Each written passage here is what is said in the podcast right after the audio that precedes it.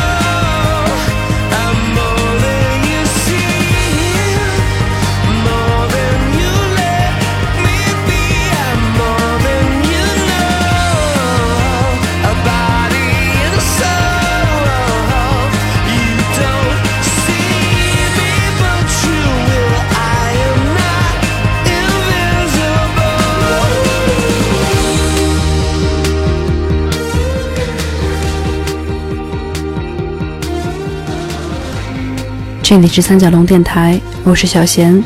这期节目的主角还是练明桥。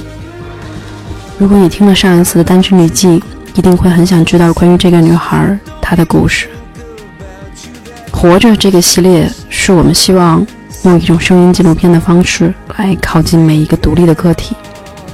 他们带着自己明显的痕迹、特征、思维、价值观，他们的存在让这个世界变得更多元。我们一直力图找到一个最合适的表达的节目形态。以前的演播室的方式，似乎并不是完全适用于这样的一个类型。比较有趣的是，在这次跟聂明角的采访中，我们恰好有机会做一对一的访谈，而我也能够让这个节目还原成只有他在表达他的世界这样一种很舒服的心态。希望接下来的时间里。他的所有分享，能带给你一些奇妙的东西。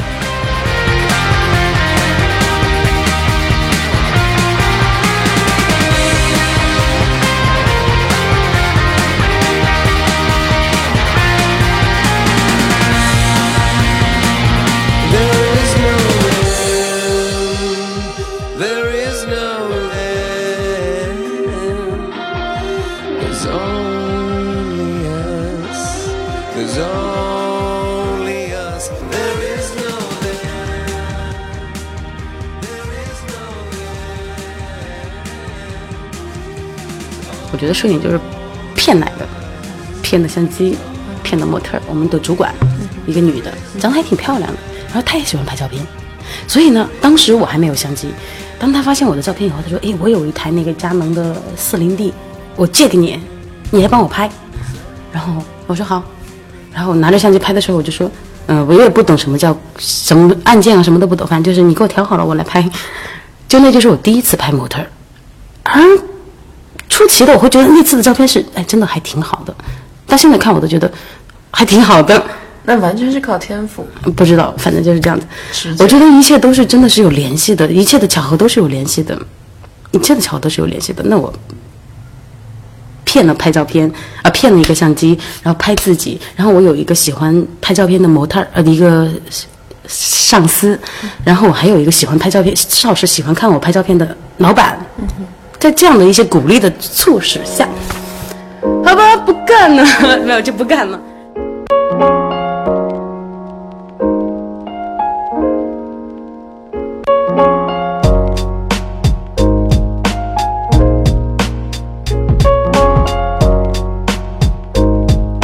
大概是一年多的时间没有收入，嗯，那两年。我拍一些新照片，我就会跟这个老板发邮件；拍一些新照片，我就跟他发邮件，他从来没有回复过我，但我还是跟他发。然后直到后面慢慢的就开始有一些见效了以后呢，就是你你不停的在播种，不停的在播种，不停的在创造，创造完了以后，一个阶段以后，你总会有收获的。然后当我开始有收获了，然后当我再回到成都的时候，突然接到一个电话，就是这个老板打来的，他说：“哎，我我觉得你其实给我发的邮件我每次都有看，然后呃我们聊一下怎么怎么样，然后就聊聊聊聊聊。”然后我就觉得特别特别感谢他，然后后来因为他的关系，我还有最开始因为他说我拍的照片仅限于一些个人表达，后来慢慢的觉得比较成熟了，然后因为这个我们还合作了很多次，嗯。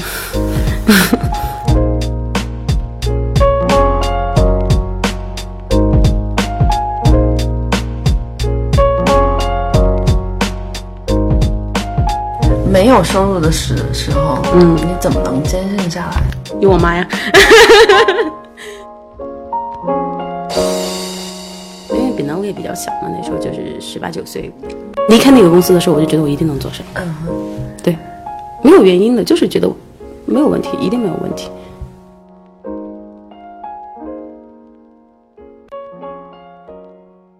一第一次进影棚，我当时腿都是嘣嘣打打着抖的。也是我第一次在灯下用拍照片。当那个引闪器插入相机的时候，我都不会，你们都给我弄好，我不会，我就只负责跟模特沟通拍照片，按快门，那我就开始拍了。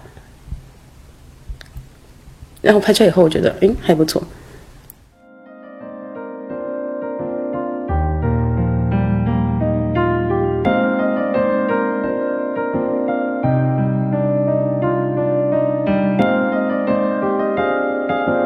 这张照片它有没有意义？你可以，你可以主动的赋予它。这张照片有没有记忆？你也可以主动的赋予它。这这张照片的意义有多重要？你也可以主动的赋予它。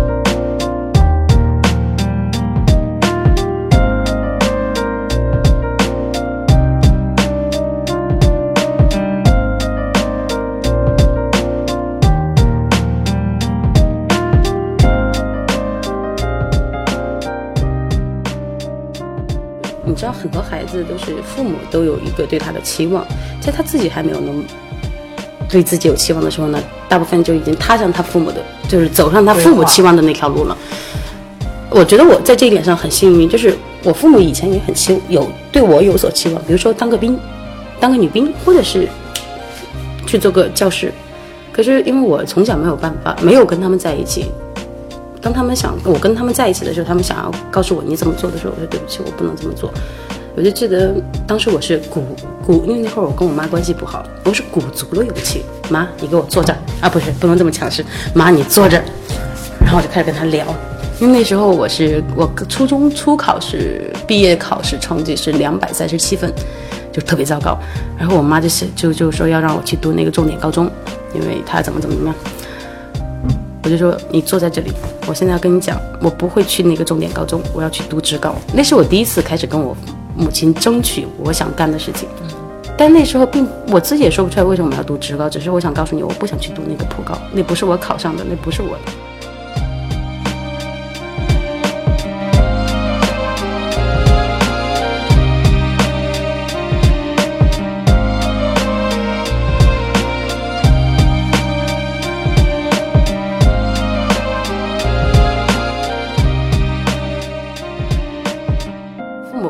虽然后来还是想要按照他们希望的那样，但是每次我都会跟他们说，我不希望这样子。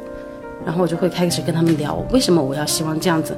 然后有一天，再有一天，我鼓足勇气跟我妈说：“妈，我不想干这份工作了。”那会儿不是在 做文案吗？我说：“妈，我不想干这份工作了，我想去拍照片。”每次我在跟我妈聊，不管是我要干什么的时候，我妈其实眼睛里，虽然她嘴上会说不好。希望我能够安稳一点，但是我能看到他眼睛里面有一种期望，你知道吗？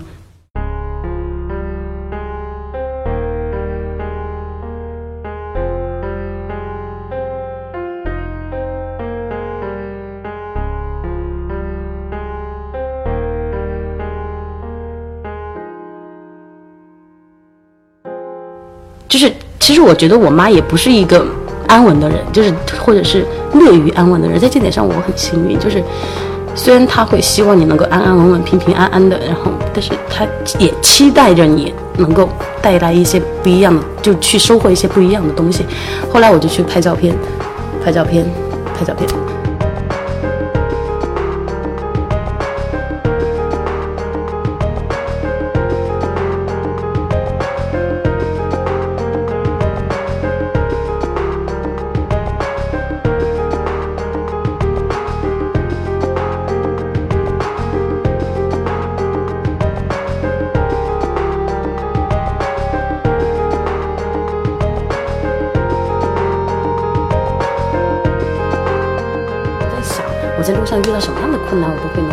能够逢凶化吉，或者是我遇到什么样子的状况都能够迎刃而解，然后我还能够拥有一个一对这样的父母。这样的父母，不只是他们这样的支持，而且你知道，很多人其实人生下来就是有责任的。如果你的父母养活不了自己，你就要你肯定就要负起这个责任，你要去养活他们，你要为他们的生计考虑。但是，我我甚至不用去考虑我父母的生生计，他还甚至还可以为我承担一些东西，我就会觉得这就是我的幸运。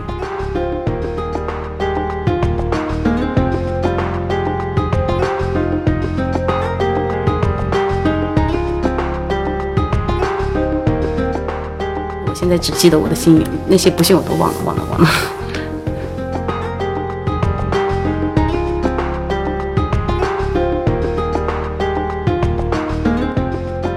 你肯定不会忘记，但是没那么重要吧？给我们讲讲不幸。不幸就是妈的，我怎么还不瘦？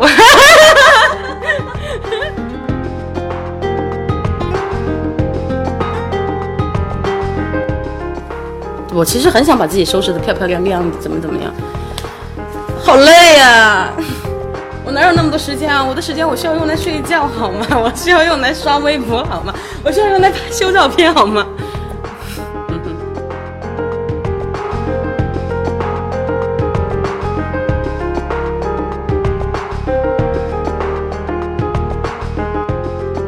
有人夸你性感吗？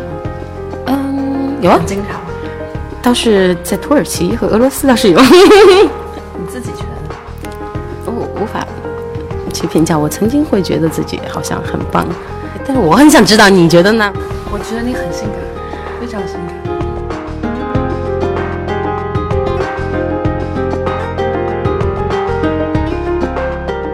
就是你能有极强的感染力，然后能让我感感受到你的生命力的创造力，你对这个世界的能量。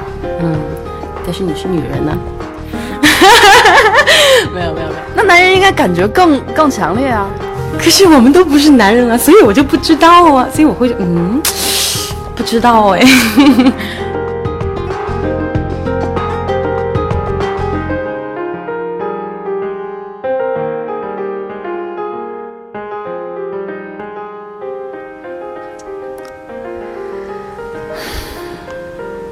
其实我觉得在在所有的勇敢里头，还是接纳一个人是最大的勇敢。嗯但是这个往往太难做了。嗯，可能是那种精神洁癖吧。嗯，其实说实在的，那哪个女孩有多差呀？她会找不到男朋友吗？不可能。嗯，而之所以她找不到男朋友，就是因为她希望能够找到一个，在她这个精神洁癖里面能符合的。嗯，所以请大家拉她一点。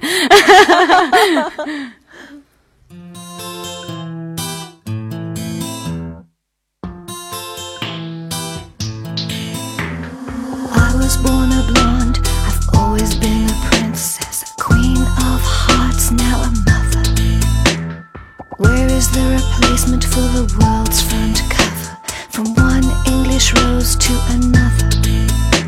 I want to be the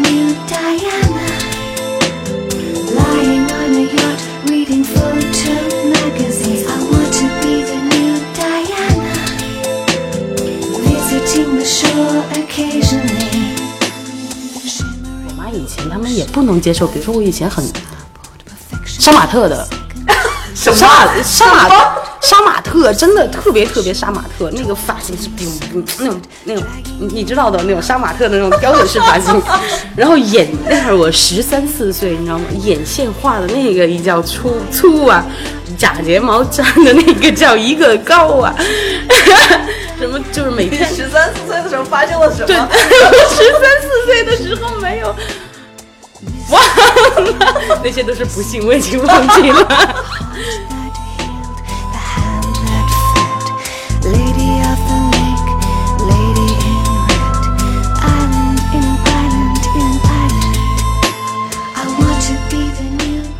反正真的每天会花好多时间在打扮自己上面，我怎么拉风怎么来，然后会做会坐在美甲店里面好几个小时的做那个指甲，高跟鞋没有十二厘米厘米不穿，你知道吗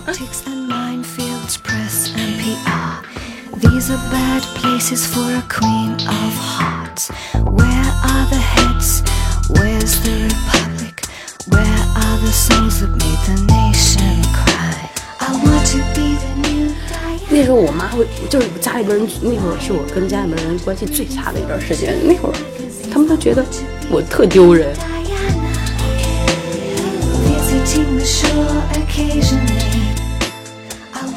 因为我没有模式啊。你看我从从小我就没有模式，你知道，你的确没有跟大家在一起，你知道，但是你知道那不是你的了，你也回不去了。Visiting the shore occasionally. Visiting occasionally. 我记得以前我很困难的时候，就刚开始拍照片，那时候是初露头角。嗯虽然那时候开始有一些关注度了，但是没有带成什么带来什么经济上的效益，也过得挺困难的。那么那个时候就会有一些公司告诉你，哎，你来我这里上班，待遇还挺高的，你来吧。不来。最开始拍照片没有人会给我钱，那一些婚纱说，哎，我给你可能几千块钱，你帮我拍套婚纱吧。几千块钱那对于一个刚刚拍照片的人来说，他没有收入的人来说是挺多的了。不，我不拍。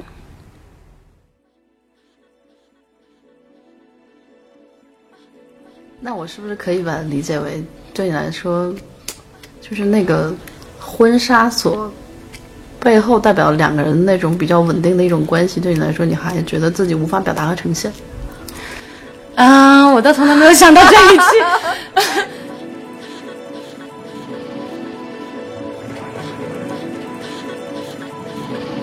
就我拍过一次，那次对我打击挺大的。那是我最好的高中同学，然后因为大家经济都不是很好嘛，就说好吧，你来帮我拍吧，大家都省钱。OK，那我就去帮他拍了。拍了以后效果特别不好，直到我悄悄的听到有人评价说这像离婚照。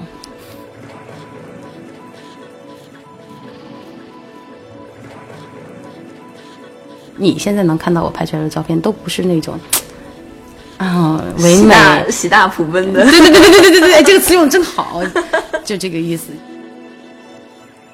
摄影师的世界就是他按下快门的那一瞬间，对吧？我会告诉他，你喜大普奔的时候，我不会按快门。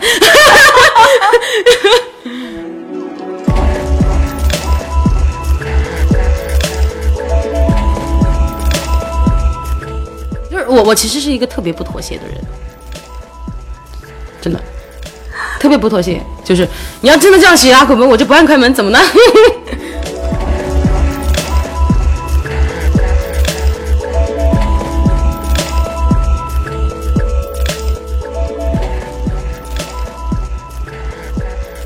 有那么多的摄影师，如果去拍同一个人的话，他的视角会取得不一样，按下的那一个瞬间不一样，那就是他的世界。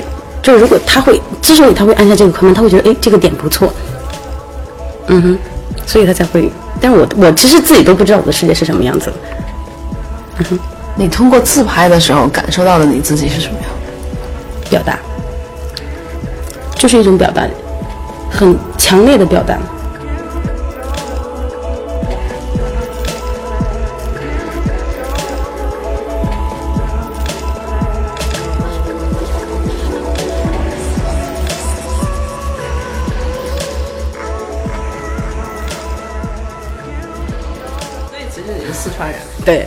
然后但是你一直跟你的爷爷奶奶吗？对生活在一起。爷爷奶奶，但是为什么？为什么他们把你丢丢给爷爷奶奶？留守儿童都是这样子啊，他们得出出去挣钱啊。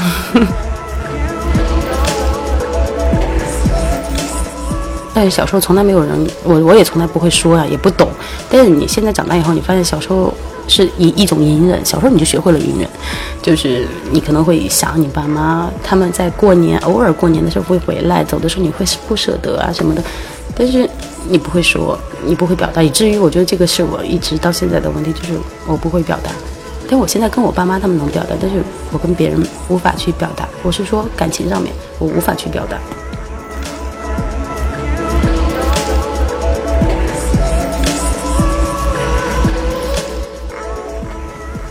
他们的表达就是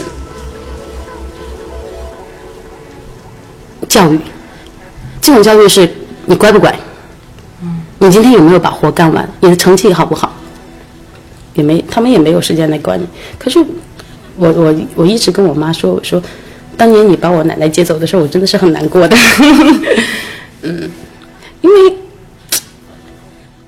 全家人能走了，但你就留在这里了，你你有一种感觉你被遗弃了。我有弟弟有妹妹，他们都跟你在一起，然后我一直跟我奶奶在一起。OK，现在你会觉得你以前说是要迫于生计，那么现在你生计已经解决了，你把他们都带走了，所有人都带走了，可是为什么要把我留在这里？我我我在我在月台上看着你们在那个大巴上，然后你们大巴走了，你那时候就觉得自己被扔掉了，大家都不要我了。为什么？我还是想知道为什么。因为其实还是生计问题，因为我那时候念初中吧，我们没有湖，那时候我妈他们在湖南，没有湖南的那个呃户口，如果我要去念书的话，就会很麻烦。嗯哼，但是我弟弟妹妹不一样，他们小啊，他们可以从小就在那边念书。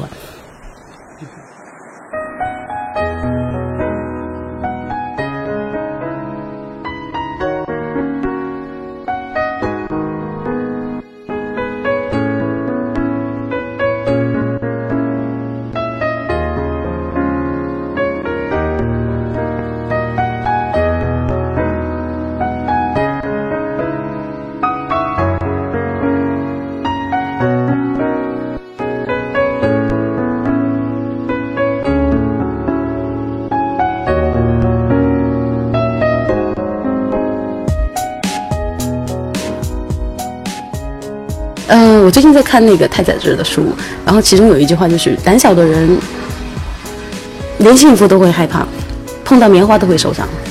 其实我到现在我从来没有跟男生谈过恋爱，但是我有很多，你知道，但是我从我们从来不谈恋爱。第一个我觉得很危险，这种危险不是说怎么说呢？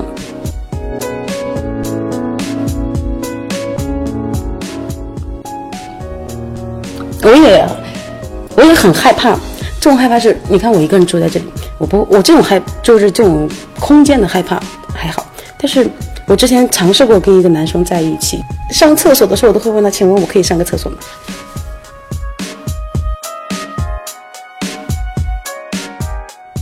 就是我丢了一种我平时我自己一个人状态的时候的一种自在感。可能大家会说，那那是因为你还没有遇到对的人，那么好吧，那我就等吧。如果等不到之前，我还是让我自己自在一点，自在一点。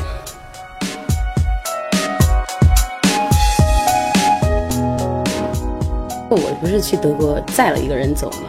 因为那天大家都要走了，呃 就是那天晚上，然后我们俩就是特别豪迈的说要去裸泳。当当我一沾到水的时候，我就后悔了，妈的，好冷啊！那一刻也很美，你知道吗？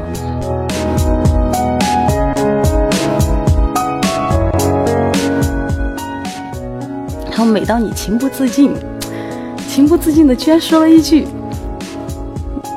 你现在觉得想着都觉得挺好笑的大话，你就说，哎，我养你吧。然后说完以后觉得不对啊，你拿什么养人家？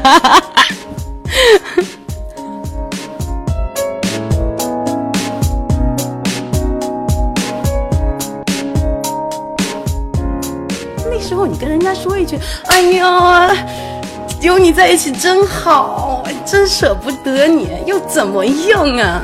又不会死。”但是你就不说，你知道吗？你说不出口。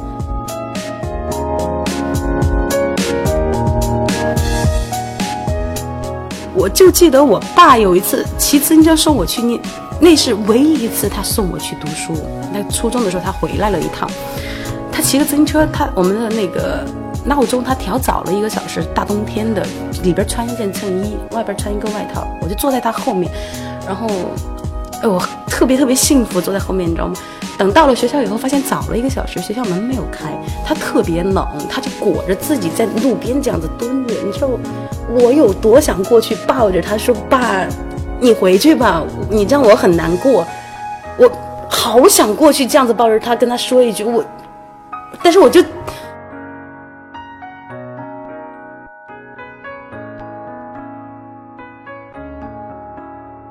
我自己也冷，但是我就站在他对面两两三米以外，就站站着，父女俩互相不说话，你也不说，我也不说，他就那样蹲着，我就那样站着，站着等。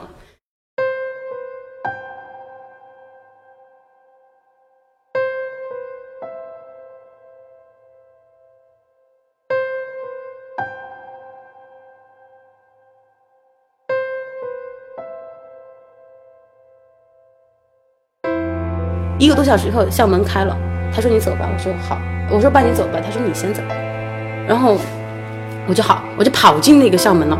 跑进校门以后，我就躲在那个校门的那个柱子后面，这样悄悄瞄我爸，然后看着他走，然后就眼泪就啪啦啪啦啪啦啪啦啪啦。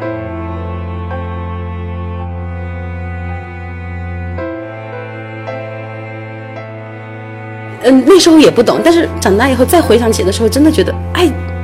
爱就是一种难以启齿的理想主义，难以启齿的理想主义，真的。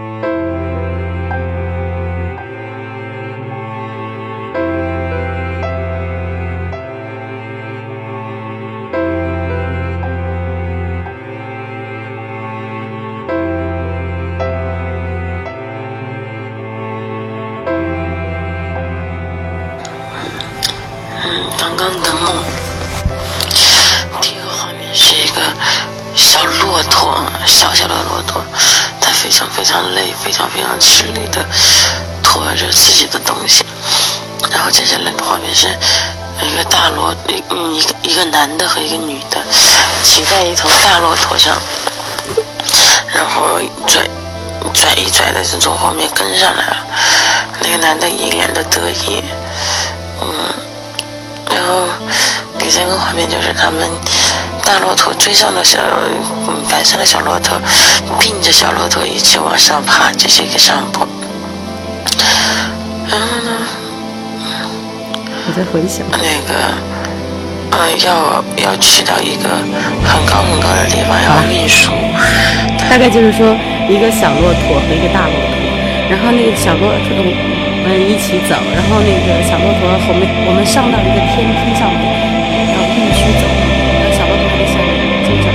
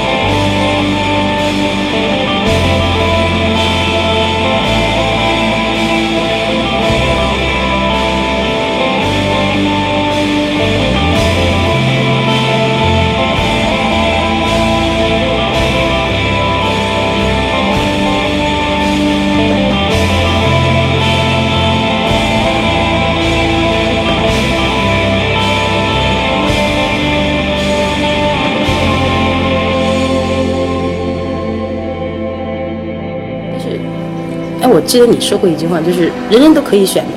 我不，人人会把一种爱的缺失当成一种叛逆的借口，但是你可以选择呀。最后，我会跟我妈说，没有没有，那真的是我应该过的。我觉得我现在成为我现在这个样子，就是因为我是之前过的那个样子，所以那就是我的，没有没有对错了。而且现在我们很好啊。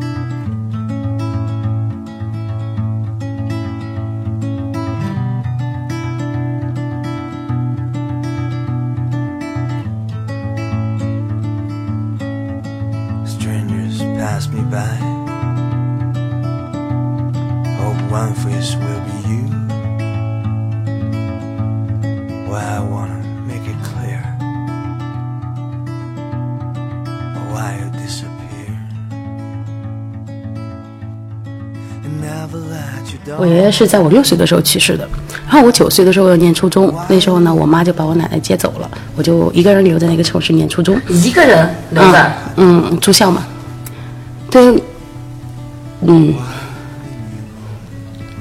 那时候我我胆子很小的，我可不可以爆个料？我十三岁的时候，那时候十二多十二岁多一点，快十三岁的时候，那是我最后一次尿床，因为我不敢去上厕所，胆子特别特别小，所以我经常尿床。所以在整个寝室，大家都觉得我是一个挺爱干净的人，因为他经常都在洗床单，然后换垫子什么的。其实是因为我尿床了，不好笑吗？这个事情。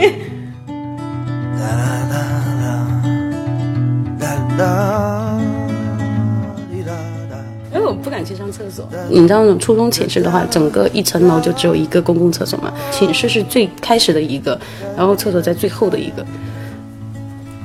当我有一天发现我真的不能再尿床，我就觉得我一定要去上厕所，哪怕你真的起床崩，然后再走过去，然后再脱下裤子，然后再起来，再回来，那那一段路程对你来说真的是。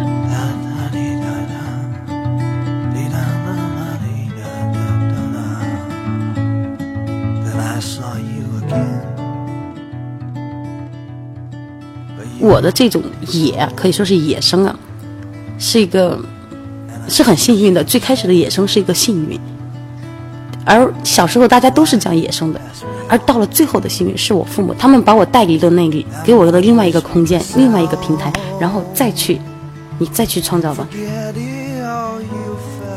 互相都在成长，互相都在学习，互相都在保护互相嘛。现在，这种保护不是说你要跟我在一起，你要去怎么怎么样，当然那也是他们期望的，但是他们也会觉得，就像我说的那样，OK，那你如果有想要的东西，那你也可以去争取。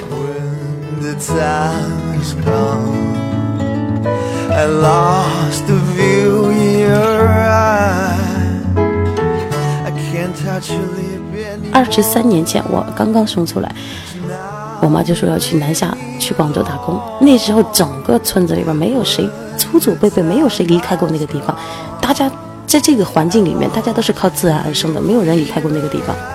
然后我妈说不，我要去南下打工。她是我们那里第一个离开那个地方的人。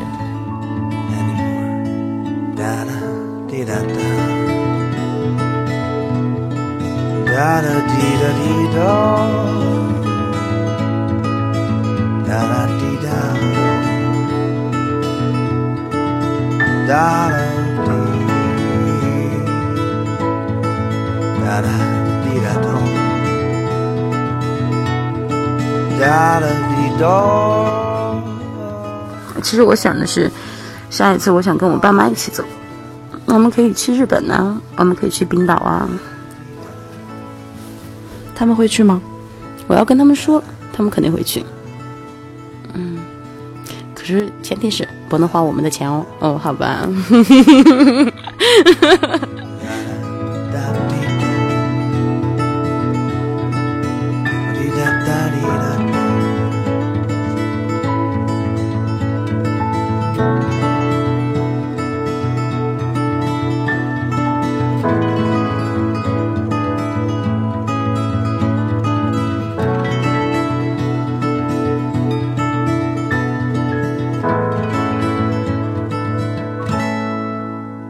也许我下一次我会开个房车，带上我妈，带上我爸，大家真的就是开开心心的去玩、去看、去感受。我觉得这一点对我来说也是一个很大的收获。那以前我从来不会想到这样的，因为其实这一次这一路上啊，我会发现，真的，全世界你对全世界来说都不重要，只有对你的家人来说，你才是世界。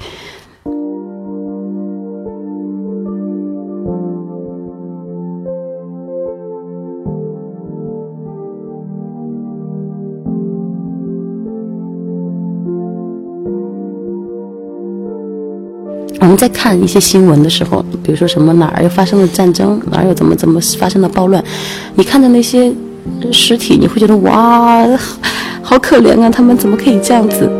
说完以后，你会继续吃你的晚餐。他们的确很可怜，但对你来说无关紧要。而对于我的父母来说，我真的就是唯一。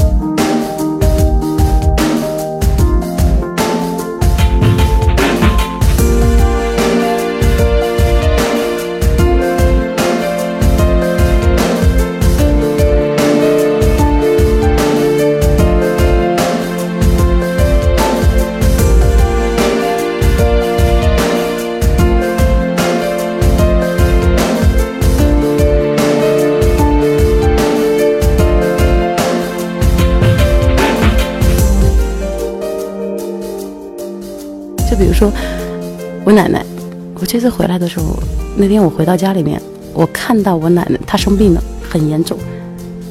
我看到她在病床上的时候，我跟她说：“奶，你孙女儿回来了。”她真的是颤颤巍巍的答回答我说：“啊，是我大孙女回来了呀。”然后，嗯，你说，嗯，对我回来了，你给她肯定的答案，然后把她扶起来。扶起来以后呢，你就靠着他背上。那时候你突然想起来，十几年前他是这样子背着你走十里路的山路，带你去看病。你就这样趴着他肩膀上，听着他脚踩阳光的声音。我操，好文艺啊！但真的就是这样子。然后眼睛没有焦点，就跟着那个他的背的起伏，然后。所有失焦的一切都在你面前晃来晃去，晃来晃去。而突然有一天，你仍然，我从背后抱住他，你知道吗？手抱揽着他，把脸还是靠在他肩膀上，也是这样，就真的情景重现，像当时那样。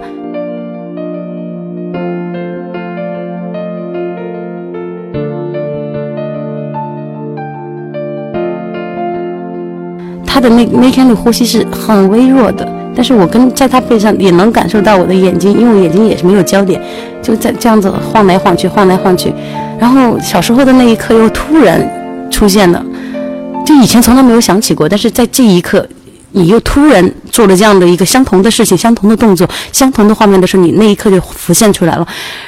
然后那一刻，我那那时候我跟我奶开一句玩笑，我说奶，你看我都二一百二十多斤了，你还能背起我，你太牛逼了。说完以后自己就哭了，你知道吗？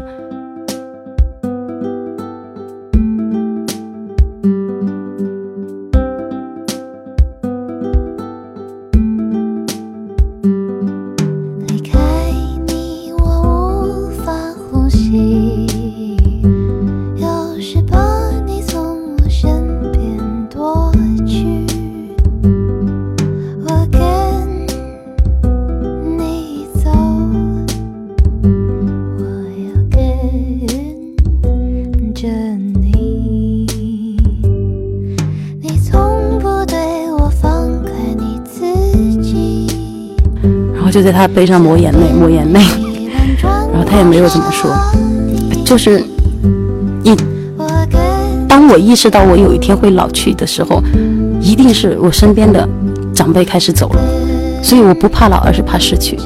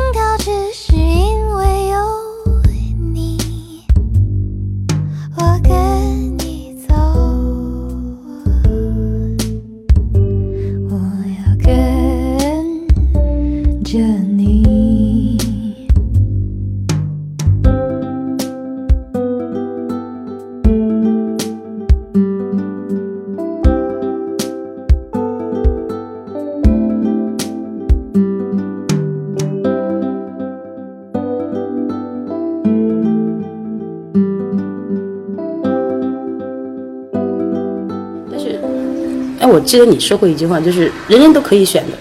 我不，人人会把一种爱的缺失当成一种叛逆的借口，但是你可以选择呀。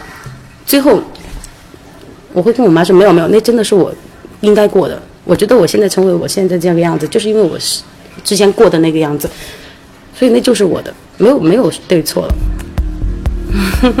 而且现在我们很好啊。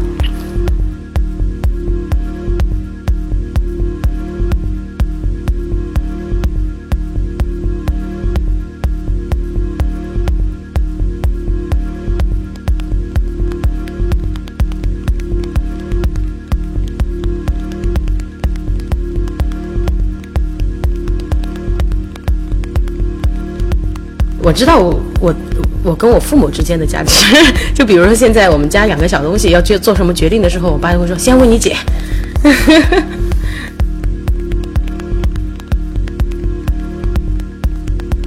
我念书念的早嘛，所以感觉好像都一都成一个大妈了，你知道吗？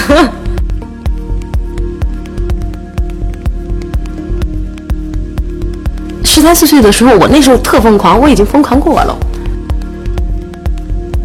可能现在我这个年纪的人，大家刚刚毕业，还在求生。呃，虽然我没有太多的钱，但至少我不在求生的这个范围里面做了。我不会一天到晚想啊，房租怎么办，电费怎么办，我爸妈要我养我，我不去去想这些了。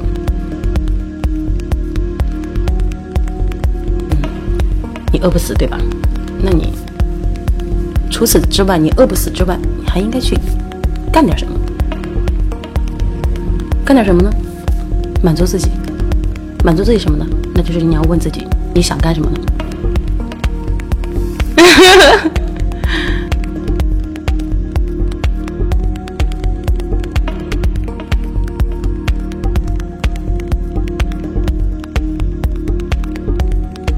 我要想拍电影啊，那我肯定有一天肯定就会拍出来的呀。这东西很烧钱的。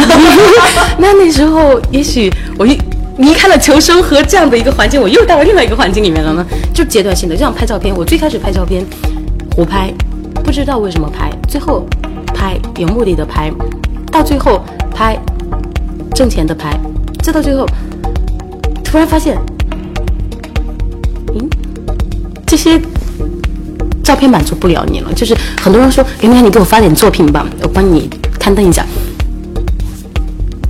我挨个挨个的翻，我觉得自己没有一张作品，没有一张作品，为什么会这么讲？一张都没有，因为我觉得那是那个阶段创造出来的东西，已经满足不了我这个阶段，不管是感官也好，还是什么也好，也满足不了我这个时候的需求了。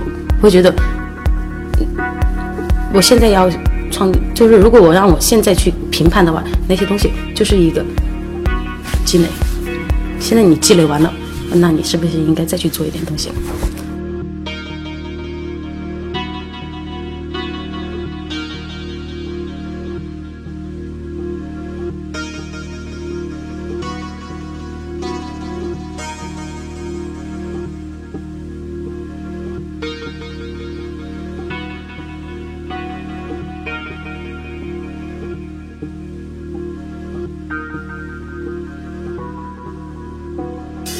肯定会喜欢我自己。嗯嗯我以为会有很多人很直接的告诉你，网上吗？因为当面的也很少，你知道吗？是因为你没洗澡吗？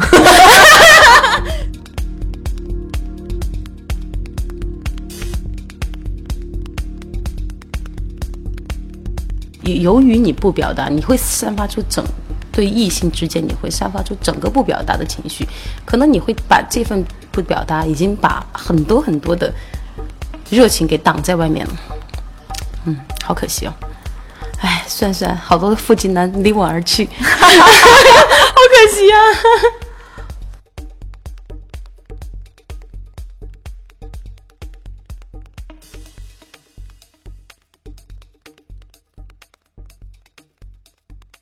我希望自己有力量，甚至会可能会觉得我自己现在没有力量。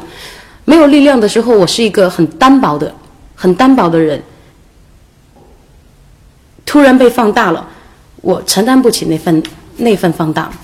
而如果是我慢慢也快快长，我自己把自己给塑造的更有力量，让自己变得更丰富一点，在这个过程当中，而来看到我的人，他才会觉得会一直一直一直看着你，一直一直看着你。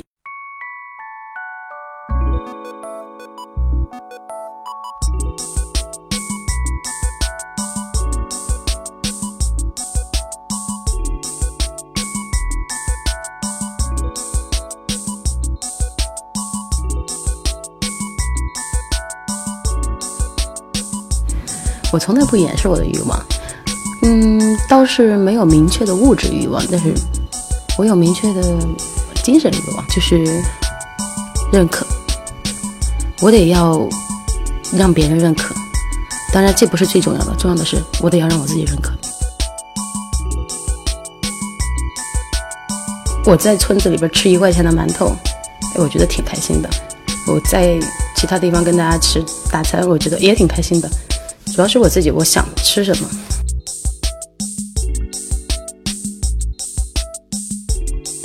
你你不去谈感情，你也不去谈金钱，那你总得有点念头吧，总得有点盼头吧。那就是我让我自己越来越强，越来越好，越来越好。我要看到我自己越来越好。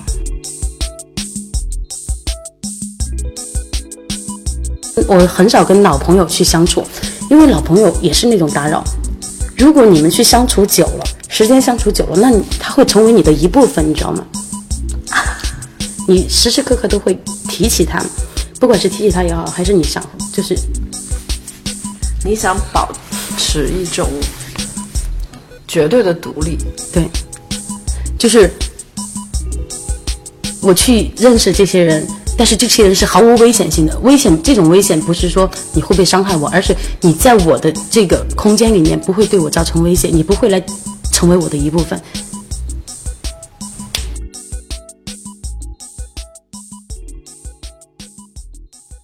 我要不就出远门，要不然就一般来说不出远门。这种远门的定义是离我家三百米以外。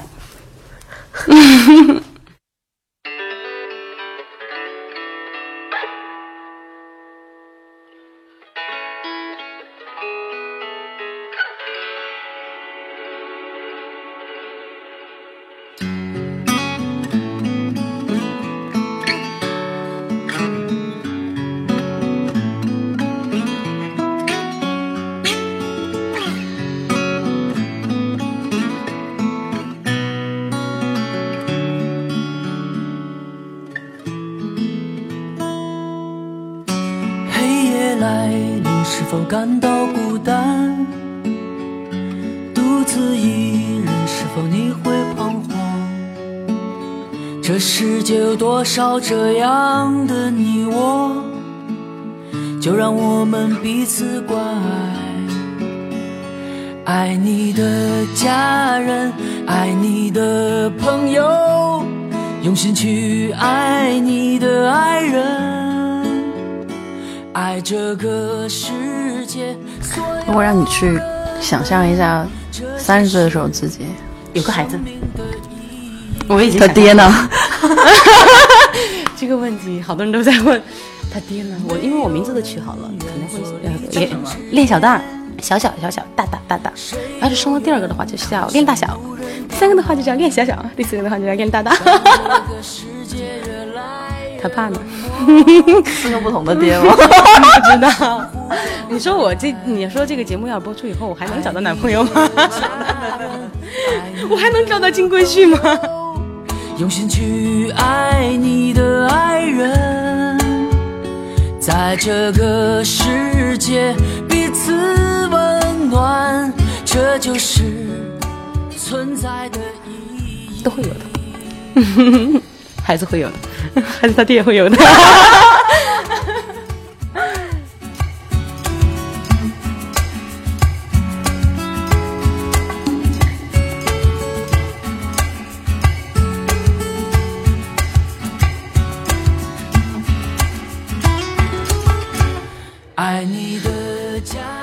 我觉得，如果是要让我幻想以后的一个最理想的生活状态的话，我就会觉得我有一个孩子，然后，嗯，我拍着照片，带着孩子去拍照片，照片可以用来销售，然后呢，我过得不疾不徐的，嗯不会特别好，也不会特别糟糕。我操，这简直是人人都想过的一种状态。就是我他妈不是很有钱，我也不缺钱，然后呢，嗯，能够得到一些肯定。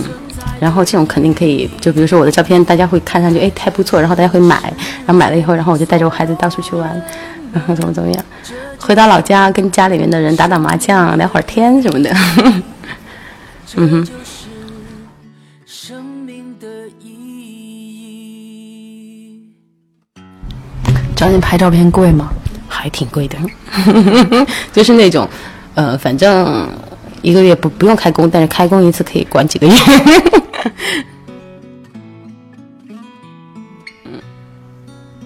我好爱你啊！哎呦，可是为什么总是女人对我说这句话？很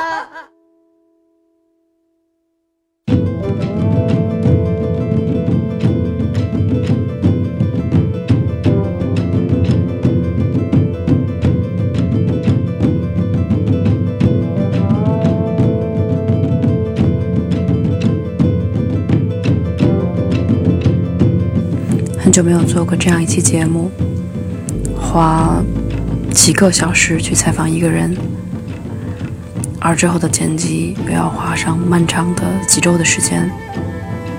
那些你看不到的他的表情、他的语气、他的动作，还是会通过声音的方式还原出来。而我想对你来说最重要的是，当你全神贯注的在那些声音、音效。只言片语的背后，去寻找更多的信息时，更多映射的是自己的内心。你怎么样去看待他的所有观点？怎么去感受他的所有情绪和表达，以及对自我的发现？所有的话，当他说出来时，可能就已经偏离了本意。而当我们的采访结束时，列明桥也已经上路，重新开始下一步旅程。这些观点也许只对于过去的他适用，现在的他可能已经不再这样想，而未来他将成为什么样子，也未必是我们通过这番对话能够按照逻辑去推理和预测的。我想，对于他本人来说。此时此刻，我呈现的已经是过时的东西，也许已经不适用了。但对我们每个人来讲，这种参照和对比，可能反而能提供每个当下我们对自己的内观和审视。希望那个在路上的列明桥，拍照片的列明桥，想拍电影的列明桥，都能更加靠近他自己。你也一样。这里是三角龙电台，我是小贤，祝你午安或晚安，下次见。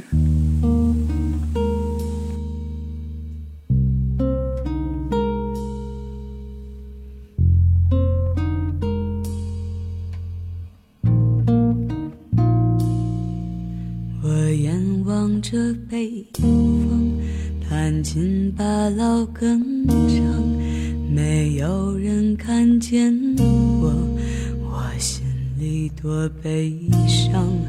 我坐在老地方，我抬头看天上，找不到北斗星，我只看见月亮。我走过村庄。我独自在路上，我走过山岗，我说不出凄凉。我走过城市，我迷失了方向。我走过生活，我没听见歌唱。我仰望着北方。三千把老歌唱，没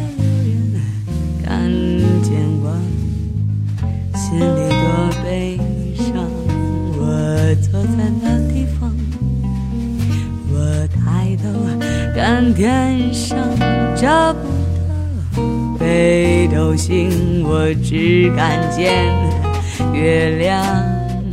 我走过村庄，我独自在路上，我走过山岗，我说不出凄凉。我走过城市，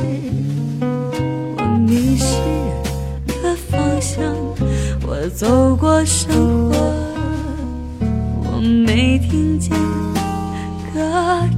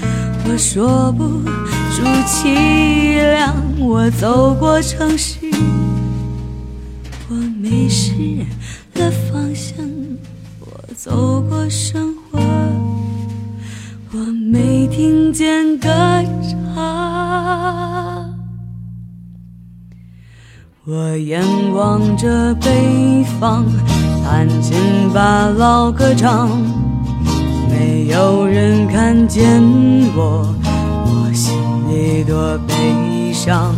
我坐在老地方，我抬头看天上，找不到北斗星，我只看见月亮。